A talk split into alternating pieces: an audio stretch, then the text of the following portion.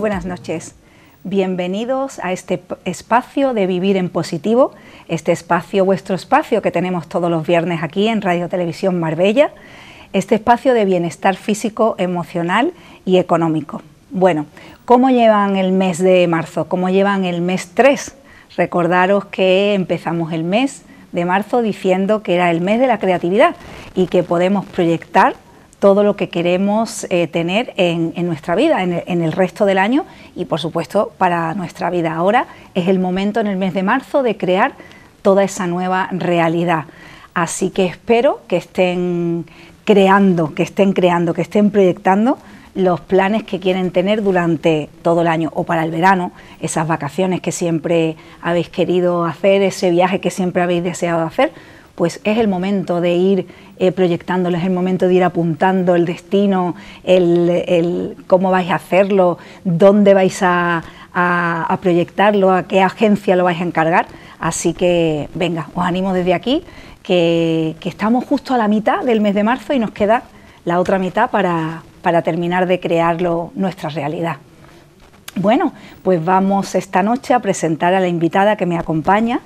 Conmigo esta noche está Patricia Cañamero Benavides. Muy buenas noches, Patricia. Buenas noches, buenas noches. bienvenida, bienvenida y encantada de tenerte aquí conmigo esta noche y compartir eh, el programa de hoy.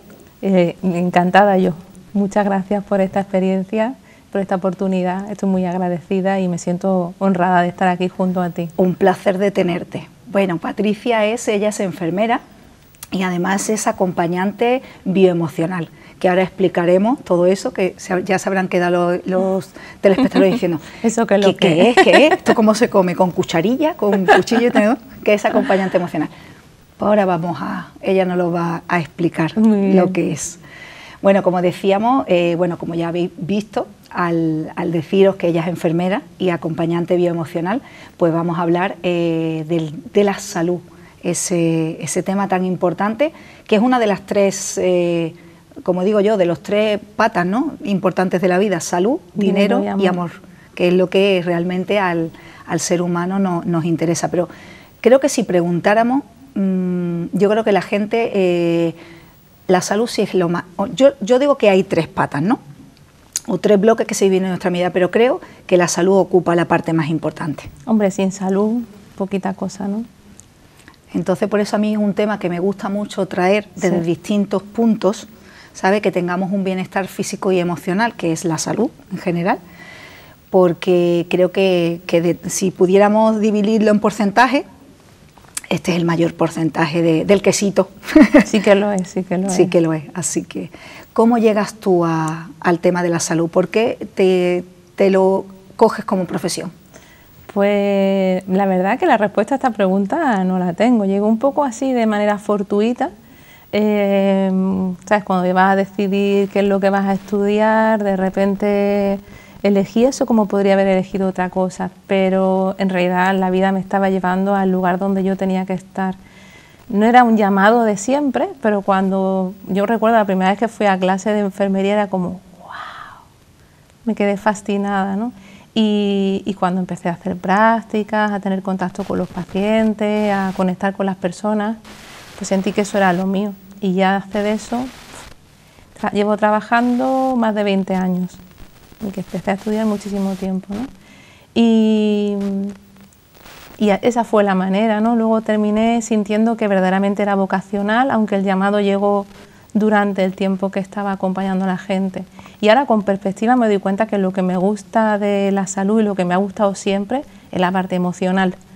Eh, lo que pasa es que ahora he ido adquiriendo otros recursos para acompañar a las personas en el hospital, ¿no? pero ya lo hacía de alguna manera antes. De forma instintiva. Sí, sí. Ahora tengo más recursos, pero siento que ya lo hacía, que era lo que realmente a mí me importaba. Mm, no me, emocionaban demasiado las técnicas de enfermería, ni, aunque al, al principio sí, ¿no? porque es como una cosa nueva y tal, pero con el paso del tiempo lo que yo me llevo siempre de cualquier persona que acompaño es esa, la parte emocional. Al principio lo hacía solo con amorcito, que era lo que tenía en ese momento, ¿no? y ahora pues haciendo uso de, todo lo que he ido aprendiendo. Es que lo hemos, lo hemos tratado con distintos especialistas y terapeutas que han pasado por este programa, por Vivir en Positivo, que es que eh, es tan importante la parte emocional para todo, para nuestro día a día, para nuestras enfermedades, para nuestra salud.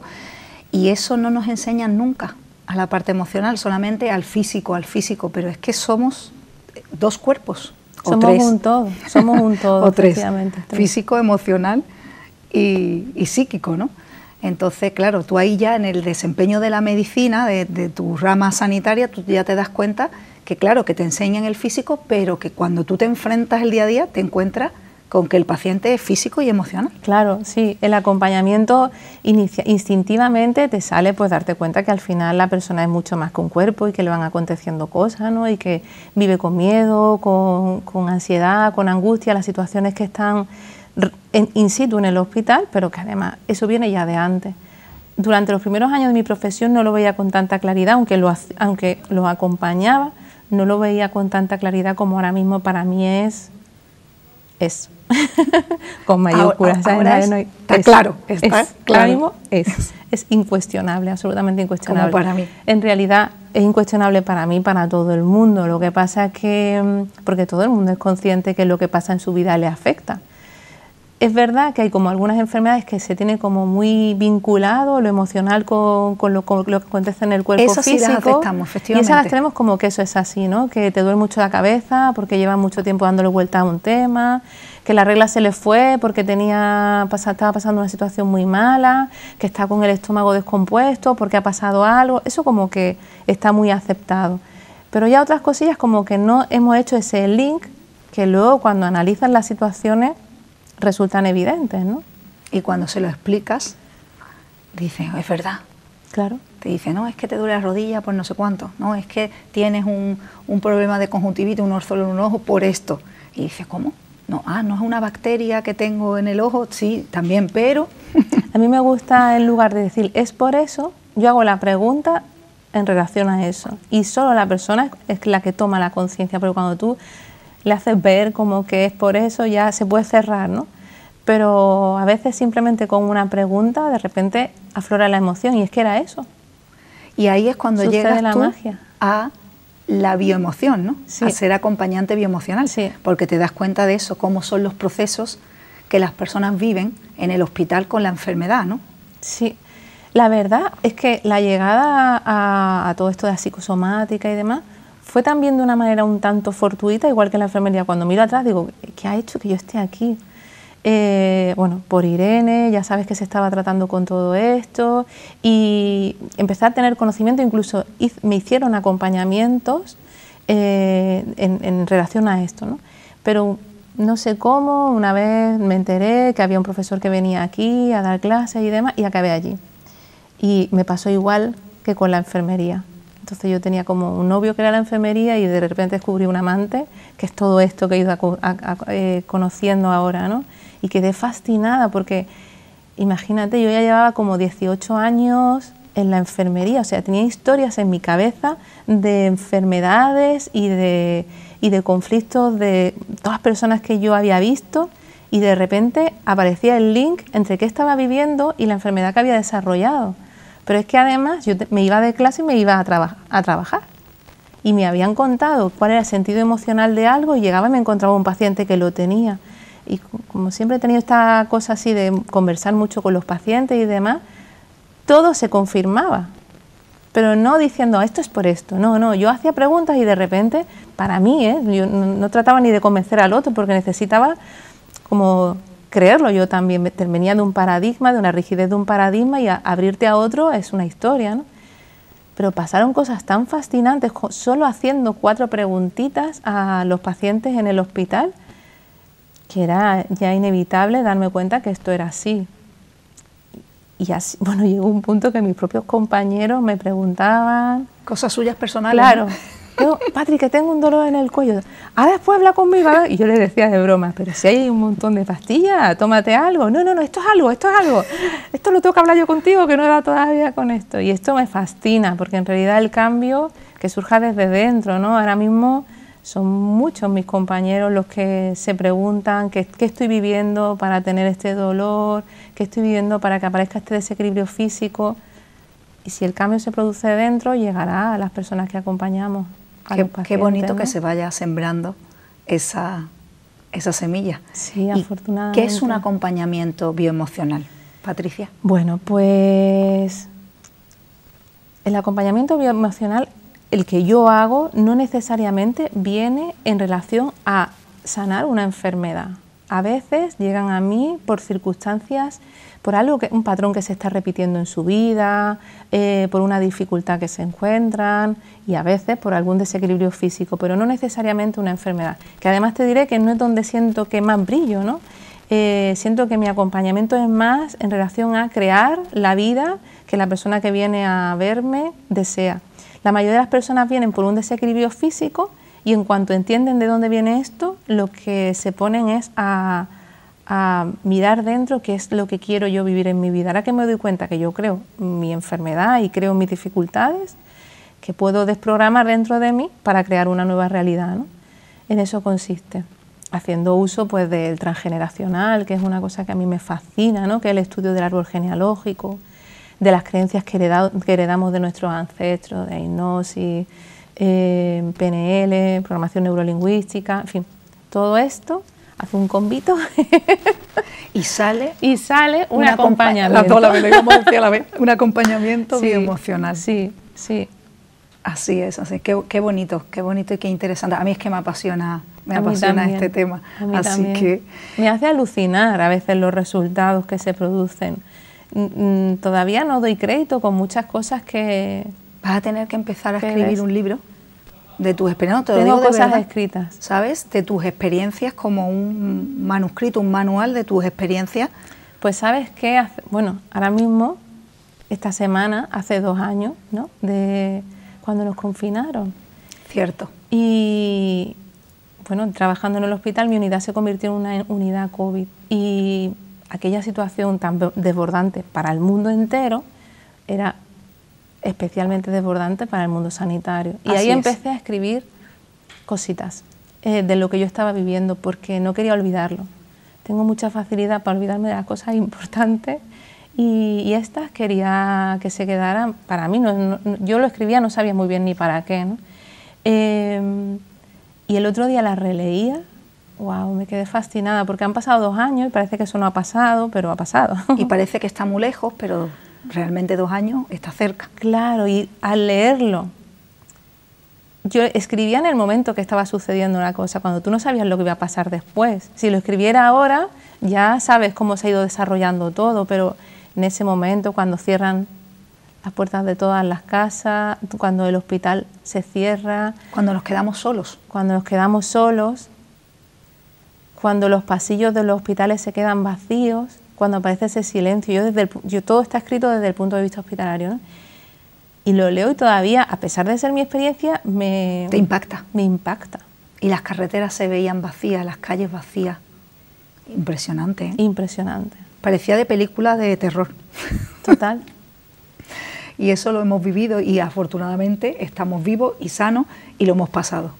Así que gracias, gracias, gracias. Contaba esto en relación a lo que escribí, porque viví muchas experiencias en las que me, di cuenta de cómo, cómo la emoción eh, influía en el cuerpo, cómo las cosas cambiaban cuando había un cambio de percepción por parte de la persona a la que acompañaba. ¿Un cambio de este percepción hacia positivo o hacia negativo? Total, total. Me dediqué a escribir las positivas. Está bien, mejor. De la otra podía haber escrito una enciclopedia, pero me dediqué a escribir las positivas porque quería quedarme con ese recuerdo de cómo algunas palabras cambiaban de repente todo. Ten en cuenta esos pacientes. Eh, empecé a escribir ahí, luego ya he escrito otras cosas que son simplemente apuntes, vaya, no es ni un libro ni muchísimo bueno, menos. Algún, día, algún día se convertirá en. Que sabe nadie, que sabe nadie. En un libro. Y ahora trabajo en oncohematología, que también son pacientes oncológicos con historias complejas y demás, pero las otras eran muy peculiares. Eran pacientes que estaban solos, con la puerta cerrada en una habitación en la que estaban sufriendo una enfermedad que estaba asolando al mundo. Y desconocida para desconocida. Entraban astronautas a su habitación astronautas, algunos con muchos miedos, astronautas en el mejor de los sentidos, entiéndeme, porque el disfraz que llevaba era, lo más impersonal que tú puedes recibir, que solo podías acceder a una mirada. Imagínate el miedo de esas personas e imagínate cómo eso influía en el cuerpo. Y la incertidumbre. El miedo, la soledad, la incertidumbre, todo eso en el cuerpo acontecía, porque si partimos de la base que el cuerpo responde a la emoción, en esos casos, imagínate. ¿Y los que cambiaban con pensamientos positivos o palabras positivas? ¿Qué, eran? ¿Qué pensamiento y qué palabras positivas? No, no me refiero tanto a palabras positivas, sino al reenfoque de la situación. instintivamente, yo hablo de mi experiencia, cada, no sé, ahora se sienta aquí un compañero y te contaría otra historia. Lo que yo viví, yo ya me había formado, ahí me estaba formando como coach también y estaba, pues, no sé, adquiriendo recursos. Entonces, me salió utilizar todos los recursos que yo tenía para aportarlo y de repente, no sé, recuerdo una señora inglesa que no sabía qué pasaba con su marido, que los dos estaban enfermos, su marido estaba mucho más enfermo que ella, pero no sabía qué había pasado. Y bueno, pues estaba con una ansiedad que imagínate, encima sin hablar el idioma y demás. Y me salió a hablarle de Oponopono sin explicarle Oponopono. En relación a, como estuve el otro día viendo tu entrevista de Mabel Katz, eh, simplemente le, bueno, le expliqué que el marido estaba ingresado, que no teníamos información todavía y tal, y claro, ya tenía que salir de ese atolladero sola, porque, cuando tú estás ingresado en el hospital, normalmente hay alguien contigo, pero en esos momentos, que además te estoy hablando de los primeros momentos de los ingresos donde apenas teníamos material, con lo cual tampoco podíamos entrar mucho y salir mucho de las habitaciones, imagínate esas personas lo que vivieron. Y, y recuerdo que le dije, solamente repite interiormente, porque además era en inglés, ¿no? No he suelto confío y todo esto no, no, me salía así y solo le dije, repite trust, trust, trust, confía, confía, confía. Y a la mañana siguiente, cuando llegué a la habitación, ella había dormido, había descansado, se había sentido tan bien. En fin, que fui probando todo. Todas las herramientas que tenías a tu mano. Claro, y sobre todo reenfocar la mente. Bueno, yo soy también un amante del mundo de la manifestación y de todo esto. Entonces, mm, me, a, casi a todo el que me quería oír, porque tampoco todo el mundo estaba abierto a todo esto, ¿no? Pues, no sé, le decía que, mm, claro, en ese momento que tú estás ahogando, que te encuentras tan mal, que enfocaran la mirada a lo que querían crear, que era su salud, le explicaban qué consistía la enfermedad, que es importante, conocimiento es poder, cuando tú sabes de qué va la historia puedes manejar la situación. Y luego yo le decía, mantén una visión, allí tiene que estar, enfócate, enfócate en lo que tú quieres crear y era mágico porque yo le preguntaba, ¿tú qué quieres cuando celebres? Quiero, quiero que veas la imagen de ti celebrando tu salud cuando salgas de aquí. Y mira, te cuento una anécdota que para mí fue de las más emocionantes. Una señora estaba muy malita y muy, muy malita, con, estaban planteando si bajaba la UCI o si no. Y hice esto, eh, venga, vamos a ver esa imagen de lo que tú quieres crear. Y decía, venga, cierra el ojo y cuéntame qué estás viendo. Pues está mi hijo, mi otro hijo, tal. Y estamos en el patio y están, estamos celebrando y tal. Total, la mujer, pues eso le hizo entrar en un estado de calma, porque claro, ya se desintensifica de dónde está en ese instante y de repente su mente se va allí y el cuerpo se relaja. Bueno, pues resumiendo mucho la historia, coincide que esta señora, yo no lo sabía, pero era familia de un amigo mío. Y con el paso, un día le cuento esa anécdota, me enteré que estaba con ella y tal. Y con el paso del tiempo, cuando le dieron el alta, un día estando yo en mi casa, me llegó la foto, esto me emociona contártelo, la foto de ella en el patio con toda su familia. Eso que estábamos creando aquel día se había hecho realidad. Lo que ella había visionado, total. la ley de la atracción. Total. Total. Que hemos hablado también en este, en este espacio, en Vivir en Positivo, la ley de la atracción, y eso funciona funciona con, muchas cosas. Obviamente el tratamiento y todo lo que estaba pasando estaba funcionando, pero es poner la mente al servicio de lo que quieres conseguir. En ese momento lo que te sale, me estoy ahogando, esto es que voy a peor, que me voy a morir, ¿qué tal? Porque es lo que se estaba... Lo primero que te atrapa es el miedo. Claro, claro. Entonces de repente reenfocar esa idea, esa, esa, esa imagen de... no, ¿qué quiero esto? Pues vamos a por esto. ¿Qué es para ti, Patricia, la enfermedad? La enfermedad eh, para mí, ahora ya es otra cosa absolutamente diferente de lo que he aprendido en la facultad.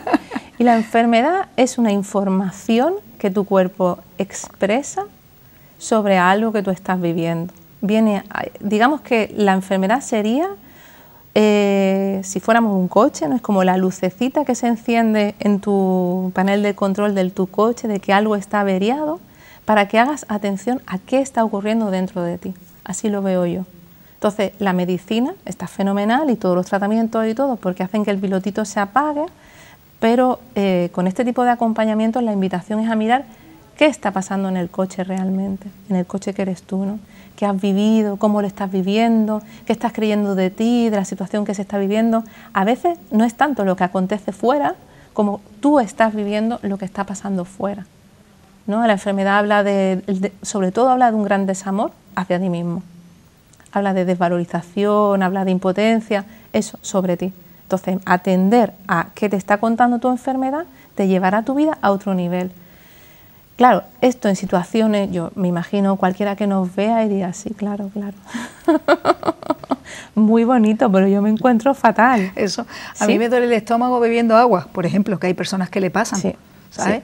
Yo bebo agua y, me duele el estómago. Entonces, el día a día, imagínate tú de esa persona como es, ¿no? Que bebiendo agua ya le sienta mal. Claro. Pues es lo que tú dices. Pues efectivamente. Bueno, y un dolor de estómago, imagínate, nada comparado con infinidad de enfermedades. Yo trabajo ahora mismo en oncología. Bueno, pues estás, tú estás en el top ahora mismo de enfermedades. Claro, la de enfermedades que hay. Pero fíjate que mm, cuando acompaño personas en el hospital, muchas, muchas han sido las que me han dicho, la enfermedad ha venido a permitirme ser. Claro, han transitado el viaje. Yo no digo que sea fácil. Muy duro si hay alguien que puede saber quién es, somos los que estamos siendo testigos en el hospital, en el día a día y tal. Pero a pesar de que es difícil y es muy duro, atender al mensaje que trae, trae una gran bendición. Y también es cierto que esto me gusta reseñarlo siempre, porque si no parece que estamos aquí como en un pensamiento mágico y que todo, todo va a ser sanado y curado. A veces no. A veces aún entendiendo qué es lo que el cuerpo está expresando, no es posible la sanación, no es posible que el cuerpo eh, se recupere. Es lo que te iba a decir. Y al final, pues esas personas terminan falleciendo también. Desgraciadamente. Y esto me ha costado mucho dolor eh, integrarlo dentro de mí porque por desgracia me ha tocado vivir también esos procesos y, y no es fácil, claro, porque la mente juzga y porque es muy doloroso y cuando nosotros acompañamos yo siento que cada persona que acompaño es un cachito de mí, entonces... Es lo que te iba a decir. Pero lo siento, si vienen a si lo acompaño dentro del hospital, si lo acompaño, es, es mi manera de entender lo sé. todo lo que hago. Entonces, claro, eso es un viaje. Porque se te nota, se te nota.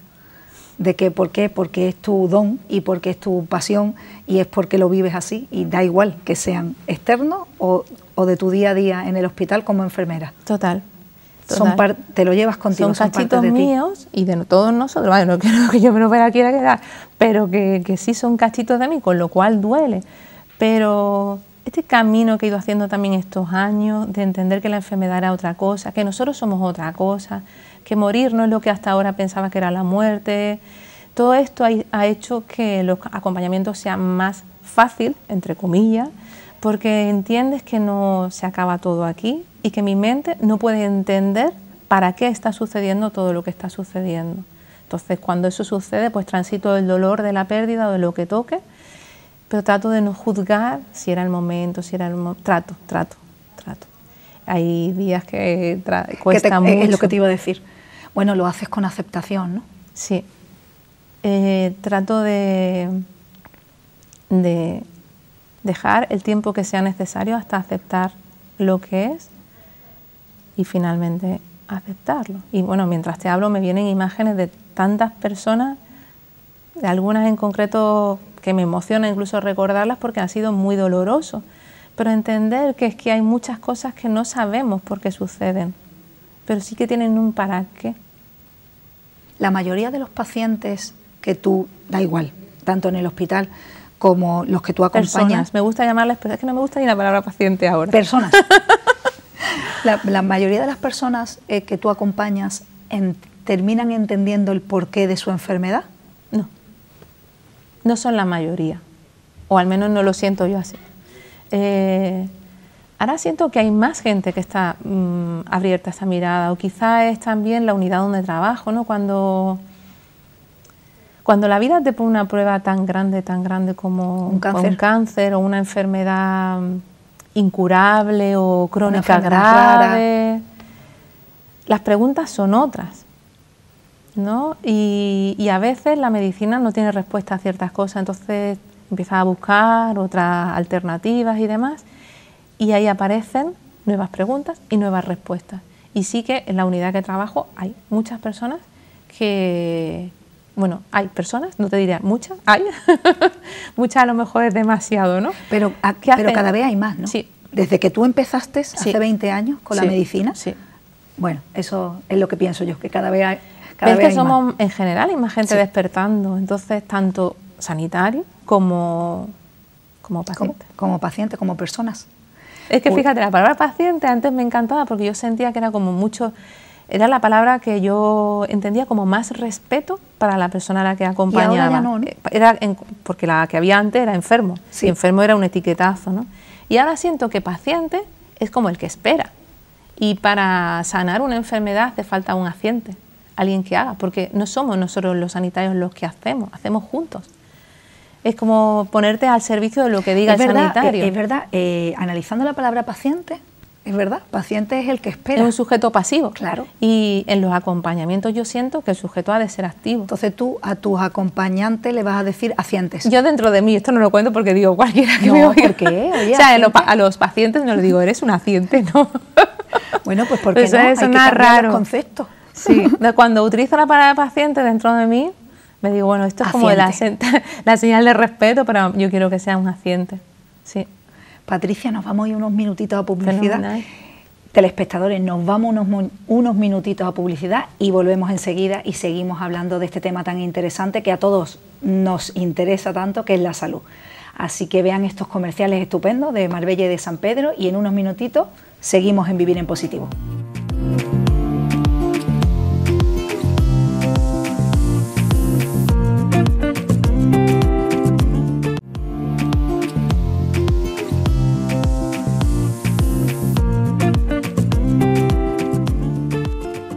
De publicidad que espero que no se hayan hecho muy largos, que hayáis estado entretenidos.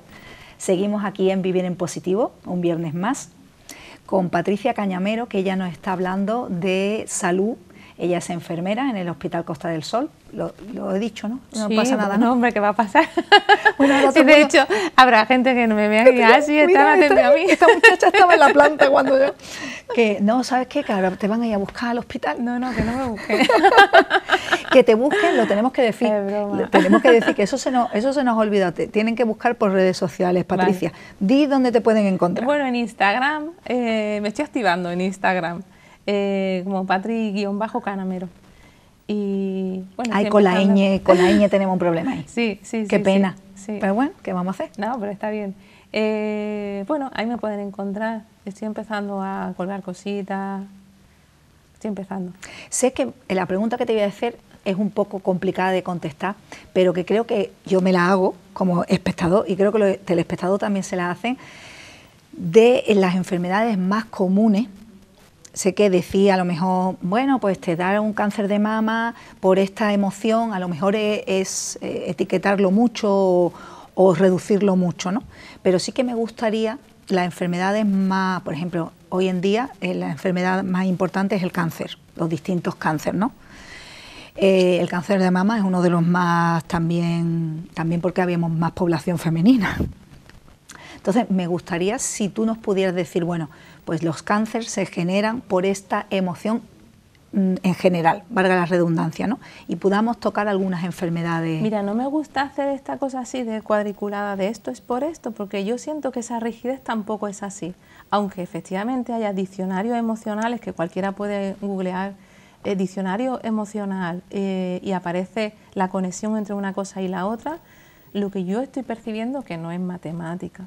En general, las enfermedades hablan de desvalorización, hablan de falta de amor a ti mismo o que sientes de los demás en general. Eh, y luego tienen sus pequeñas connotaciones, ¿no? A lo mejor la rodilla, con dolor de rodilla habla de no quiero doblegarme ante algo o ante alguien. Entonces, es plantearte qué pasaba unos días antes de que empezara ese dolor para que eh, esté manifestando ese dolor el abdomen, la barriga, todo lo que no estoy pudiendo digerir, la voz, lo que no puedo expresar. Es una respuesta biológica del organismo. Entonces, Tú dices a ti mismo, no, no, me tengo que callar, me tengo que callar, aquí no puedo contestar, y tu cuerpo hace, clac, cierra la voz. O estás viendo algo que no quisieras ver, ver y la respuesta biológica de tu cuerpo es, no puedes ver. Aparece la dificultad para ver, esto no es indefinido, pero aparece la dificultad. Entonces entiendes que, ah, que no quería ver esto. No es necesariamente verlo in situ, sino verlo dentro de ti, también puede provocar esto.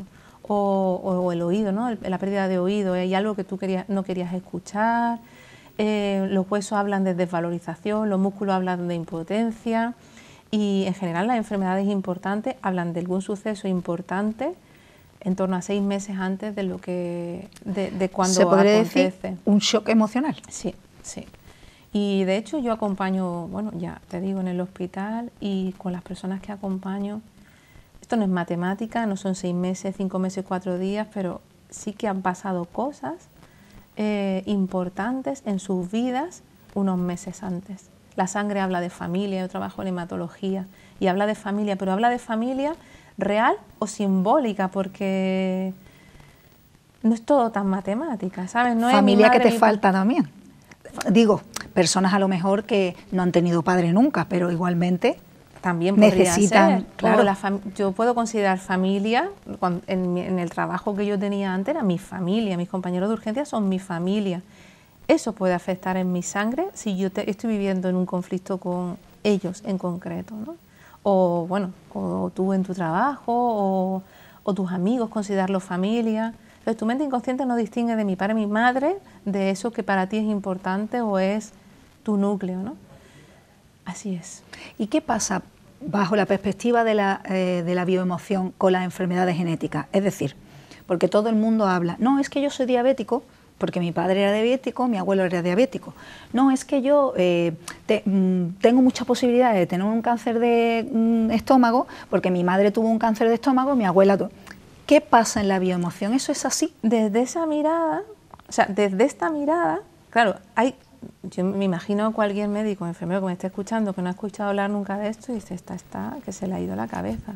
hay que para poder entender esto hay que obviar el otro paradigma para entrar en uno nuevo.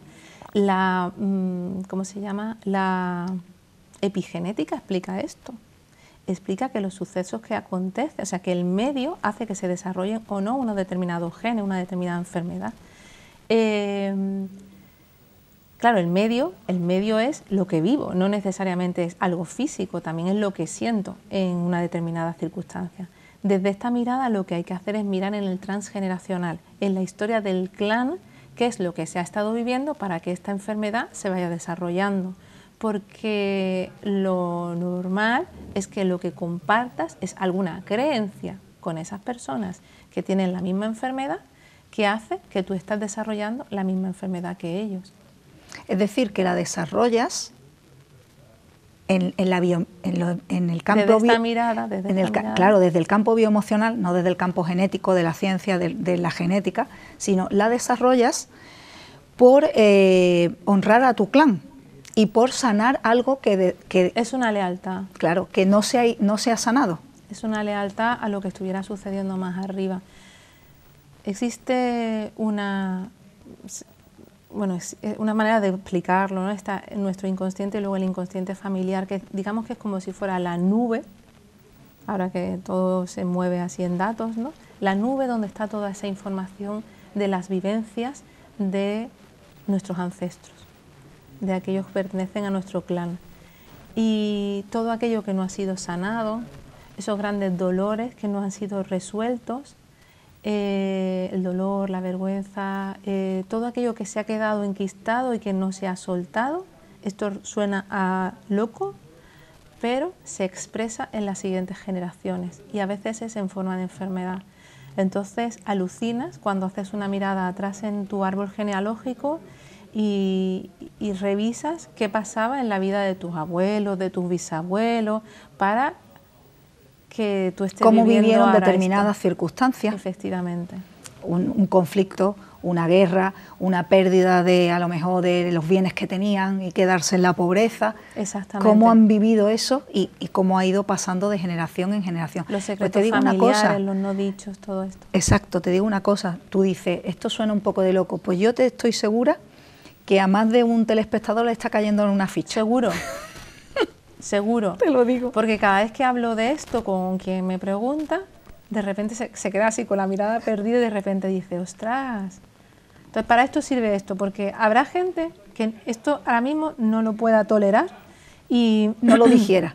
No, lo, no, pasa nada. O sea, esté pensando que estamos locas tú y yo contando una historia, pero yo he decidido contar mi verdad y lo que yo estoy eh, observando por ayudar a quien le sirva, porque pasan cosas increíbles, pero increíbles, de verdad te lo digo.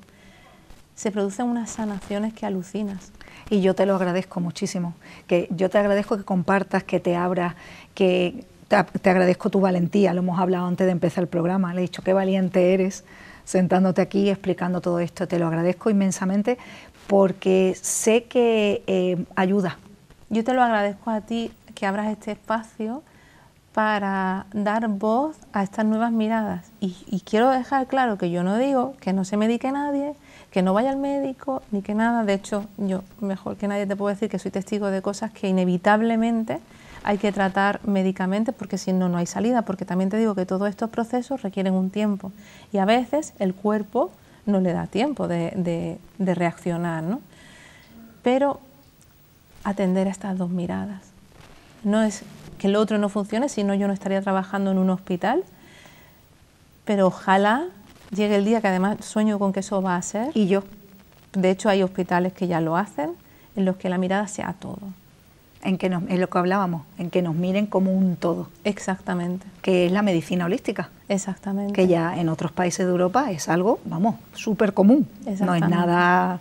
O sea, que no estamos trayendo aquí, como tú dices, ni magia, ni cosa esotérica. No. ya esto en muchos países de Europa, esto ya es, es es la base, o sea, está claro. es más, te diré una cosa, yo tengo amigos médicos que me derivan a gente para que mirar su proceso desde esta mirada. Gracias a Dios, porque eso quiere decir que, algo importante se está moviendo. ¿Siempre miras en los, en los acompañamientos bioemocionales, siempre miras el transgeneracional?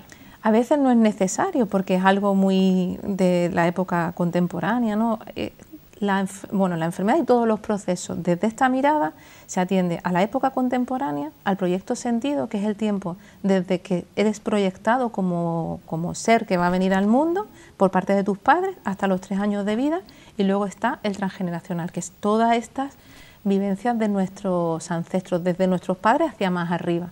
Pero te hablo de enfermedad y te hablo, me pasa mucho, ¿no? Que viene gente por temas de pareja, que no necesariamente tiene que ser con un tema de, de una enfermedad física. ¿no? Y claro, la mirada es, ¿cuál es tu proyecto? ¿Sentido? O sea, ¿qué emociones estaba viviendo tu madre cuando tú estabas en la barriga de tu madre? Es muy importante y me gusta que lo saque, te lo iba yo a sacar. Me encanta que lo saque porque eso es muy importante que lo cuente a los telespectadores.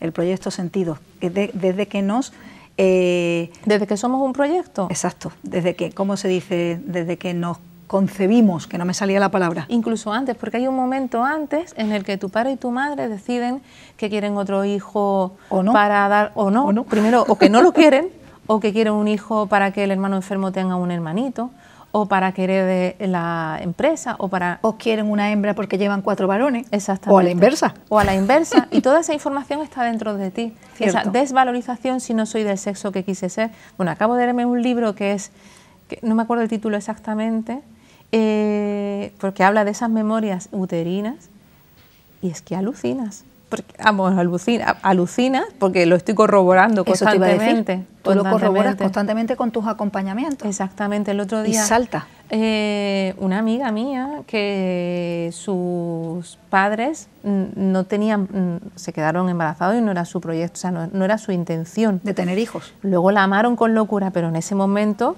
fue lo que fue. Y ella estaba viviendo un problema con la maternidad. No cuadraba, yo, mi amiga, yo sé quién es ella, no cuadra su manera de vivir la maternidad con cómo ella lo estaba sintiendo como una carga y un peso. Y cuando miramos su proyecto sentido, es que ella era fruto de, de esa carga, porque su madre dejó de ser la mujer que era cuando se quedó embarazada de ella. Entonces, pauta en ella la información de que ser madre es malo. Fíjate, y ella le salta pues 30 años después. Efectivamente. En realidad, cuando, claro, es mi amiga y llevo muchos años conociéndole, cuando miramos atrás decía, ostras, esto es por esto. Comportamientos que ya van dando la cara, su manera de moverse en las parejas y todo esto ya estaba sucediendo. Lo que pasa que, bueno, llega un momento en el que hay un sufrimiento y es cuando te cuestiona bueno, y ahora con este nivel de conciencia que, que, tiene ahora, ¿no? Porque antes, pues, a lo mejor lo estaba sufriendo y no, no estaba siendo consciente. Entonces es alucinante. Estoy segura que ahora mismo con esto que acabo de contar, a alguien le ha caído un fichazo, seguro. Le han caído muchas fichas a muchas personas. Sí, ¿eh? porque siempre acontece la magia de que surge el caso necesario para la persona que nos está escuchando. Así Mira, el otro día, bueno, tú formas parte del grupo de los encuentros conscientes. Sí, que te lo agradezco un montón. Ella tiene un grupo en WhatsApp que se reúnen toda la semana o cada 15 días, dependiendo como ella pueda. Y cuando nos, conecta, nos contactamos para la entrevista, ella me habló del grupo y entonces yo le dije, ay, pues méteme en el grupo y todavía no he podido asistir a ninguna. Perdón, perdón. Aldo, no, perdón, nada. No me saques del grupo, que te lo quería decir. Expulsaba y ya está. por falta de asistencia. Y yo digo, te agradezco un montón, no me saques del grupo, por favor. No, yo no saco a nadie. Me ha coincidido. Si, eso está ahí abierto para quien yo quiera. quiero asistir. Para quien quiera venir en un espacio tan bonito y para quien lo quiera disfrutar. Pues te contaba esto porque el otro día hablamos de este tema en concreto y había veintitantas personas y empezó a producirse la sincronicidad de que las personas que estaban ahí contaban sus historias, que no necesariamente, o puedes entrar a cualquier reunión nuestra y no necesariamente tienes que compartir, que esto cierra mucho las puertas, ¿no? Porque la sensación de yo no quiero que me escuchen y tal. Pero naturalmente nace, te sientes tan bien cuando estás dentro que te surge compartir para aportar. Y, y, empezó a darse la sincronicidad de que uno hablaba de un tema en concreto y al otro le fueron cayendo fichas. Increíble. Así es, como la sincronicidad que le ha pasado justo antes de entrar al programa. Sí. Ha sido súper bonito. Súper. Y eso le pasa, se ha encontrado con una eh, persona que ella acompaña, acompaña en su, en su proceso de salud y enfermedad y se la ha encontrado aquí, que esa, esta, eh, bueno, Patricia viene de Fungirola, ¿no? Sí, y ella de Málaga. Y ella de Málaga. Y se ha encontrado en la, puerta de Radio Televisión Marbella. Y le he dicho, digo, siempre pasan cosas bonitas antes de empezar el programa y cuando terminamos. Tanto a mí como a, a, los invitados. A todos, a todos les ha pasado, o sea, encuentros, cosas bonitas cuando han salido del programa. Digo, claro, si es que aquí estamos creando un espacio de, de vibración y, de luz y de, pues tienen que ser... Nos hemos puesto al servicio de la magia, entonces la magia inevitablemente acontece. Si no, ¿de cuándo íbamos a estar tú y yo aquí? ¿Esto quién lo está haciendo? Pues la magia. Y que lo diga, y que lo diga. Patricia, cuando tú, por ejemplo, estás en tu día a día con tus pacientes en el hospital, y tú, eh, porque claro, tú ya lo miras desde tu mirada bioemocional. Sí, es inevitable, ya sí. Ya es inevitable. Y, le estás aplicando el tratamiento, evidentemente, porque estamos a favor de la química y del tratamiento de los hospitales y de los médicos. Y, tú dices, pero a esta persona le pasa esto, eh, ¿tú qué, cómo, lo, cómo lo vives? ¿Cómo lo haces? ¿Tú das el paso o esperas que esa persona dé el paso y te pregunte? ¿O cómo? Mira, una, una enfermedad de hospitalización termina siendo familia del que acompaña en el hospital, porque es una presencia constante, no es que entro un ratito y salgo, sino que estamos pues conviviendo, ¿no?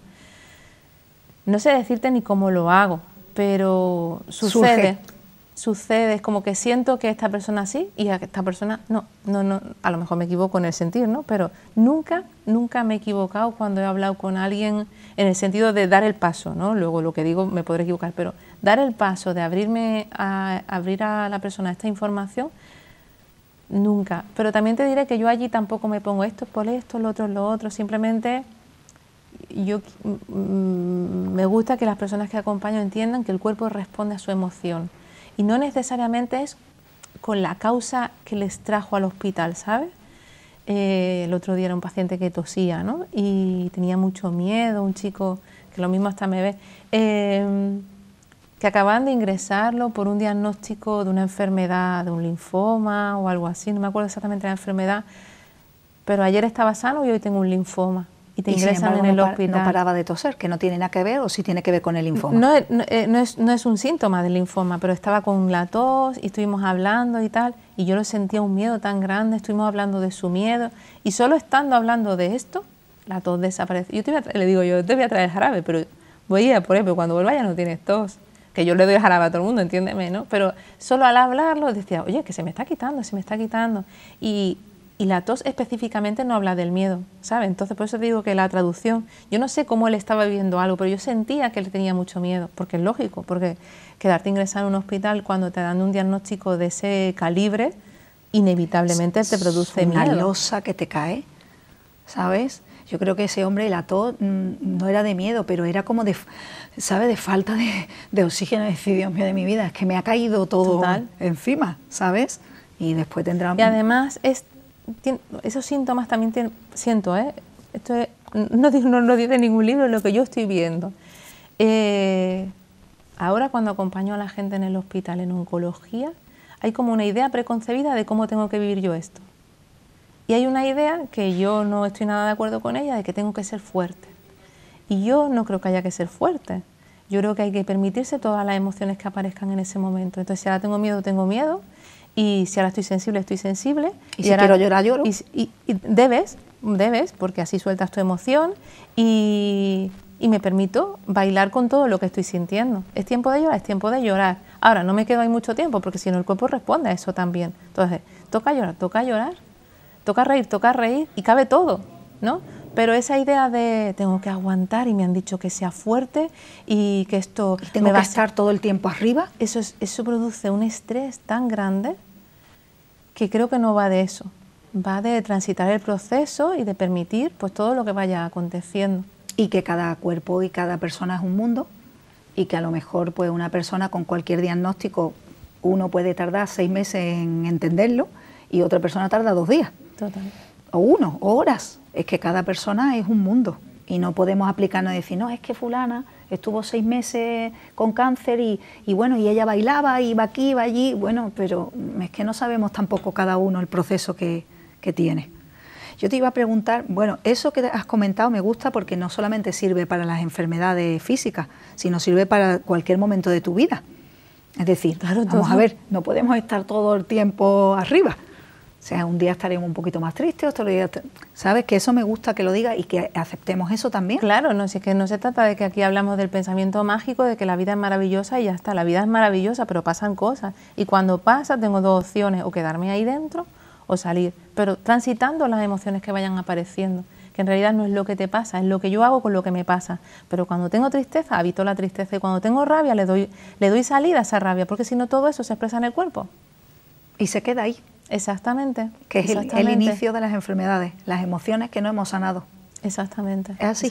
Eh, es muy fácil, es muy básico, pero muy difícil también. Sí, en ocasiones se hace difícil, pero tener como esta certeza, o sea, esta certeza interior de que tengo derecho a vivir todas las emociones. Si tengo alegría, tengo alegría, tengo miedo, tengo rabia, tengo todo. Y todo cabe. Te iba a preguntar, em, ¿qué pasa con el pensamiento positivo en el cuerpo y en las enfermedades? El cuerpo responde a lo que tú estás sintiendo. Si tu pensamiento está en algo bueno, que es posible, en esto que te decía, en esa imagen de lo que tú quieres crear, el cuerpo responde. Por eso es tan interesante eh, porque empiezas a vibrar, porque en realidad tenemos un cuerpo energético, ¿no? las palabras tienen un poder, tienen una, vibración y hace que tu cuerpo entre en otro estado vibracional. la enfermedad vibra muy bajo, entonces, cuando tú empiezas a elevar tu pensamiento, el cuerpo responde a esto. Por eso es tan importante mantener la mente en otro estado. Y a veces no es fácil desde aquí, desde tu mente racional. En esos casos es muy interesante meditar. Porque yo aquí no puedo, pero mi mente inconsciente sí la puedo poner al servicio de todo esto. Esta es otra cosa que, que utilizamos mucho en esos momentos, incluso ahora también les invito a hacer a del hospital a ponerse meditaciones guiadas para entrar en otros estados. Correcto. un estado de confianza, un estado de bienestar, pero así. De calma. De calma. Hemos traído la meditación aquí, porque yo también medito y soy un... Claro. Apuesto por la meditación en, tu día a día. eh, yo lo hago, entonces tenía que traer la meditación aquí, también hemos hablado de meditación. Y para las situaciones de enfermedad son muy importantes, para las situaciones de salud, no me gusta decirle situaciones de enfermedad. Eh, o tránsito de enfermedad a salud. sí, sí, he evidenciado in situ eh, cambios en los estados de ánimo solo con una meditación, personas que no han meditado nunca jamás porque de repente tu mente se va hacia esas palabras que te están acompañando y sales de tu pensamiento para entrar en otro estado. Es que es lo que tú decías, el poder de la palabra, es que hacemos cosas instintivamente que no nos damos cuenta, porque son instintivas, claro, pero tan poderosas. Cuando alguien viene y te cuenta algo, tú lo primero que le dices, no te preocupes, que todo se va a arreglar. Y tú te vas tan contento, ¿verdad? Tú dices, no, es que a mí mi amiga me ha dicho que esto se va a arreglar el poder de las palabras y lo hacemos como cuando eh, lo que hablábamos de, la sanación, de, la energía del reiki en las manos. Es también instintivo. Tú cuando te caes, ¿tú qué haces? Uy, uy. A los niños. A los niños. Sana, sana, o sea, y tú te pones a pensar todas las cosas que hacemos instintivamente, que traemos ahí. Porque tu alma sabe. Claro, tu alma sabe.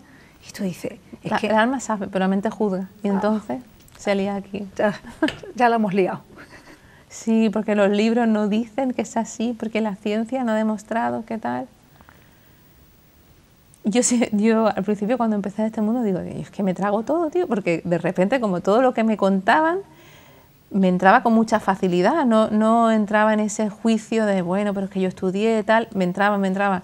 Y luego me daba cuenta que es que el alma sabe. El alma sabe el camino. Sí. Los que les ponemos traba al alma somos nosotros. Somos nosotros.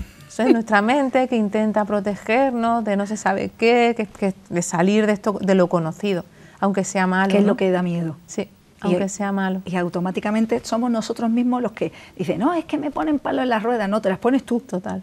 Que no sé qué es peor. Sí, sí, somos nuestro peor enemigo. Que no sé qué es peor. Por eso es tan importante conocerse. Conocerse a uno mismo y llegar a este estado de, de saber quién soy y qué quiero porque de repente las puertas se van abriendo. Así es, así es. ¿Cómo es una terapia de acompañamiento? Bueno, a ti no te gusta que le digamos terapia. yo le llamo acompañamiento. Eso, acompañamiento, a secas. Ya le he metido yo terapia. Pues mira, es que no sabría decirte ni cómo es. Es. Es depende de la persona, ¿no? Sí. Yo las personas que acompaño, tú ves a una persona que acompaño y a otra a la siguiente y no tienen nada que ver una con la otra ni las herramientas que utilizas en, las un, herramientas, en, un, acompañamiento que en otro. Sí, los recursos que utilizamos siempre son los mismos, pero como que surge unas cosas u otras. ¿no? Entonces, a menudo hago uso del árbol genealógico, que es un tema que a mí me apasiona y que hay grandes respuestas en el árbol.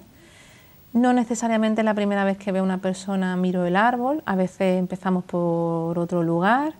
Eh, hacemos mucho... Mm, muchas dinámicas de programación neurolingüística, que es mover el cuerpo a, un, a llevarte a un momento determinado. Pero sobre todo te diría que son acompañamientos con muy poco contenido, que no hace falta hablar mucho del drama, de qué pasó, qué me dijo, Eso qué es tal y qué cual. Se dice que son como terapias rápidas, ¿no? Porque vas al punto, mueves la emoción de ahí y ya está, tampoco hay darle que mucho a Hay que regodearse, regodearse en, todo esto. La programación neurolingüística tiene muchos protocolos que son sin contenido. La persona lo está reviviendo, se da una solución, cambias algo de cómo lo ha grabado en su mente subconsciente, pero el contenido yo no me entero. Y vamos hacia adelante, y vamos hacia adelante. y sobre todo es una mirada hacia adelante. De hecho, casi todos los protocolos acaban con un, un puente a futuro que se llama, que es como ve la vida que vas a crear. Por eso es tan bonito, a mí me parece tan bonito porque es como siempre al servicio de lo que yo quiero crear. Que es lo importante, claro. lo que hablábamos, el enfoque hacia allá. Claro. Y la mente. Sí, es como siempre tener la mirada de lo que yo quiero crear. Es importante saber qué quiero crear. Sí, eh, todo lo que yo hago, a mí me lo han hecho. Y cuando en, las formaciones, ¿no? Y para mí lo, primer, lo más difícil era al principio saber qué quiero eso sí es verdad, te ¿eh? conoces, eso es verdad. ¿eh? Cuando tienes que sentar, se hace mucho trabajo de objetivo, ¿no? ¿Y cuál es mi objetivo? Es que, porque vivimos, cuando vivimos sin conciencia, vivimos a la deriva. Y luego te das cuenta que puedes crear eh, puedes tener objetivos, pero a la vez puedes bailar con la vida, porque a lo mejor el objetivo que tú tenías planeado no es que el que la vida tiene para ti. Entonces, surfear las horas para llegar a otro lugar que puede ser igual o mejor. Patricia, se nos ha acabado el tiempo. Qué barbaridad. ¿A que no te lo crees? Qué interesante todo lo que has contado, te lo agradezco un montón. que hayas compartido tanta experiencia, tanta sabiduría y que hayas sido tan valiente de, abrirte y contar. Te diría más aprendizaje que sabiduría. Yo me siento un aprendiz de todo esto. Siento que me queda mucho por aprender y por ver todavía. Esto es como que acaba de empezar. A todos. Yo también me siento alumno y aprendiz de la vida, día a día. Aprendiz total, sí. Pues dile a los telespectadores lo que quieras decirles. Pues nada, que ojalá os haya servido para algo todo esto que hemos compartido, que os hagáis preguntas y aparecerán nuevas respuestas a, lo que estáis viviendo y que todo, todo, todo, todo tiene sus respuestas dentro de ti. Esta es una, una, frase que yo me decía mucho y no entendía hasta que llega un momento que lo vives y cuando miras dentro te das cuenta que, que lo que creías no es. No está fuera, está dentro. Está dentro, todo, todo, todo. Pues Patricia, muchísimas gracias. Ha sido un placer de entrevistarte. Para mí también. Ha sido un placer esta charla tan eh, instructiva sobre la salud. Para mí ha sido un regalo, te lo agradezco yo a ti. Muchísimas gracias. Y bueno, queridos telespectadores, muchísimas gracias una semana más por acompañarme en, en este espacio, vuestro espacio de bienestar. Y tenemos una cita el viernes que viene a las 23 horas aquí en Radio Televisión Marbella. Hasta entonces, ya saben, sean felices. Chao, chao.